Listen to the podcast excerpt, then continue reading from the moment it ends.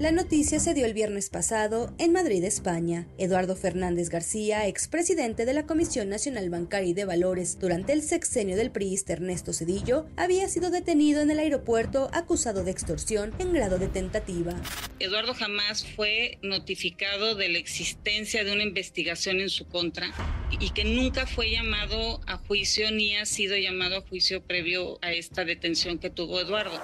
Una ficha roja emitida por la Interpol permitió la captura de quien es señalado de operar una red de chantajes a empresarios mexicanos, siendo los altos ejecutivos de Televisa sus últimas víctimas, particularmente Emilio Azcárraga, presidente de la compañía, así como Alfonso Angointia y Fernando Gómez, copresidentes de la misma. Todo inició en 1997, cuando la muerte de Emilio el Tigre Milmo inició una disputa por el control de Televisa, lo que obligó al entonces presidente de México, Ernesto Cedillo, a ordenar al SAT y a la Comisión Nacional Bancaria y de Valores una investigación, la cual fue liderada por el titular de esta última, Eduardo Fernández. Todo se arregló al haber un reacomodo accionario. Años después, mediante la empresa financiera Diversity que creó en Nueva York, Fernández García, uno de los responsables del costoso rescate bancario conocido como el FOBA-PROA, dio servicios financieros a algunos ejecutivos de la televisora. Sin embargo, Fernández pretendió que dichos directivos regresaran a ser sus clientes, pero una vez que tuvo que disolver Diversity por la supervisión a la que fue sometida en México y Estados Unidos, buscó otro tipo de apoyos, luego de argumentar que él ayudó a la consolidación de la nueva administración. Les pedía el pago de 250 millones de pesos y condiciones específicas. El dinero tenía que ser entregado en un vehículo de carga, sin logotipos y en la cochera de un edificio ubicado en Ejército Nacional número 86. Este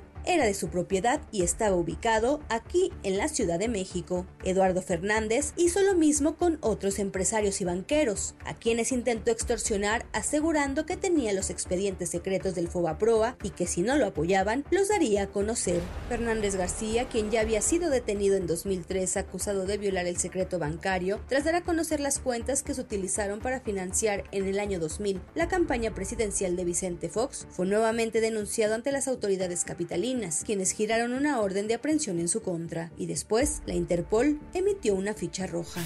Él, a su vez, a través de una carta que se publicó en el Wall Street Journal, acusó ahora a Televisa de desviar alrededor de 40 millones de dólares entre 2018 y 2011, por lo que además presentó una denuncia en Estados Unidos.